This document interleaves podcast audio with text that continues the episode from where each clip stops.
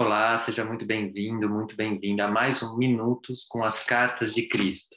Esse livro maravilhoso que hoje a gente vai falar de mais uma reflexão da carta 3, de um momento onde Jesus tinha acabado de é, amaldiçoar uma figueira, porque ele foi em direção a uma figueira e é, não tinha figos, nem era sessão de figos, mas ele amaldiçoou a figueira. E no dia seguinte, a figueira estava seca até as raízes.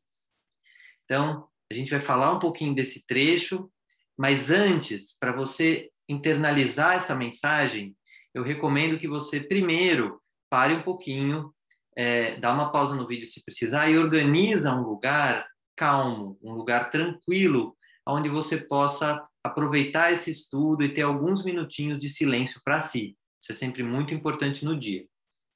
Aí, quando você organizar, dá play e minha, o meu convite é que você, em primeiro lugar, feche os olhos. E aí eu vou convidar você a entrar em contato consigo mesmo, de uma forma que eu gosto muito de fazer.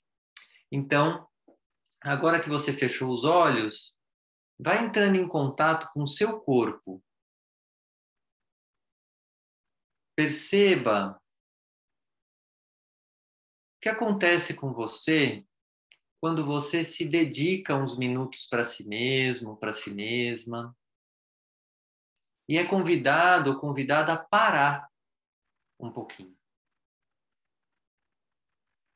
Você pode inspirar, expirar, expandir a sua área do diafragma, do seu peito, perceber que você é uma pessoa linda, maravilhosa, cheia de qualidades. E à medida que você vai falando bem de si mesmo ou de si mesma, você vai expandindo na sua capacidade de estar bem, feliz, alegre. E talvez venham logo pensamentos: ah, mas a vida não é isso, isso não pode ser assim. Então, nesse momento, apenas reconheça que esses pensamentos são muito normais, mas que neste momento você escolheu estar no silêncio, na calma. E é uma escolha que você pode fazer nesse momento, é um direito seu.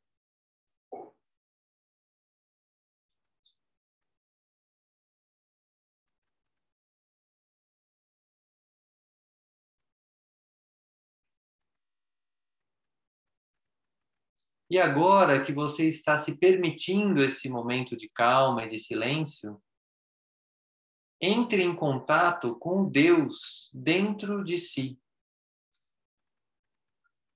Talvez nesse momento venham pensamentos de que Deus está fora. Deus é algo fora de mim.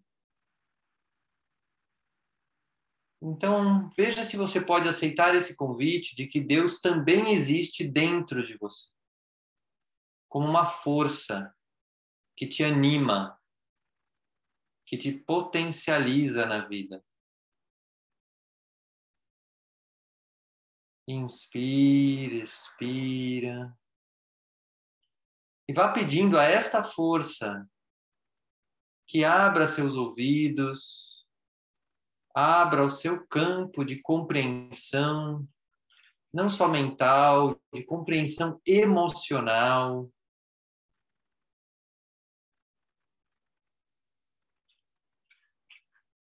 E vá deixando que esse trecho entre pelos seus ouvidos e pela sua consciência. Foi uma experiência chocante era a primeira vez que minhas palavras tinham causado dano a algo. Contudo, mostrou claramente a meus discípulos o poder do pensamento para o bem ou para o mal. Demonstrou que quanto mais espiritualmente evoluída é uma pessoa, maior é o impacto de suas palavras no meio ambiente.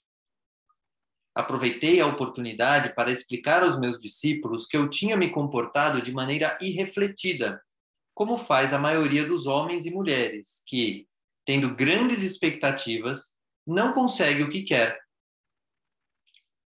Então, olha que importante isso, principalmente para nós, né, que gostamos de um caminho espiritual, as palavras têm um efeito muito forte.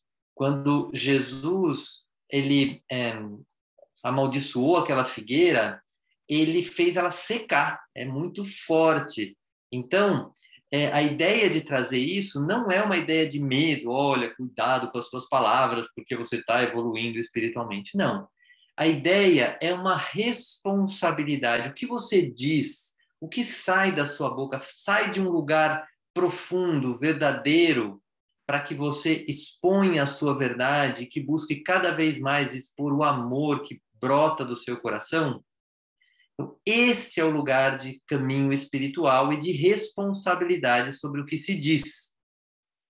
E o segundo ponto é que esse, ele se põe, primeiro, muito humano, e ele aproveita esse lugar humano para mostrar que qualquer pessoa, independente da evolução espiritual, pode acabar agindo de forma irrefletida.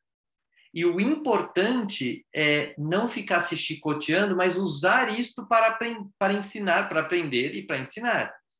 E aqui ele ensinou algo muito importante, que tem a ver que quando a gente não tem as nossas expectativas atendidas, a gente, como ser humano, normalmente reage de forma impensada. Isso aconteceu com ele e acontece com todos nós. Se a gente não tem consciência que, na verdade, o que está fazendo a gente agir com raiva, hostilidade ou alguma coisa assim, é a nossa expectativa. Então, observa se no seu dia a dia, na sua vida, ele isso também acontece quando você age de forma hostil, age com raiva, se isso vem de um lugar de quebra de uma expectativa, porque a expectativa era sua. No, sempre você está com uma expectativa e, e, se aquilo é atendido, você fica feliz. Se, se aquilo é não é atendido, a maioria das pessoas reage com raiva.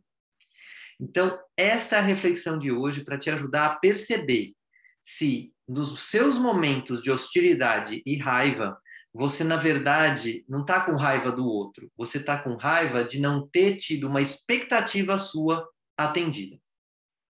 Essa era a reflexão de hoje. Eu espero que você esteja gostando desses vídeos. Assina aqui o canal, por quê?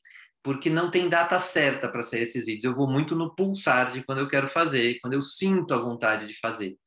E aí, é, quando sair, você já vai ficar sabendo.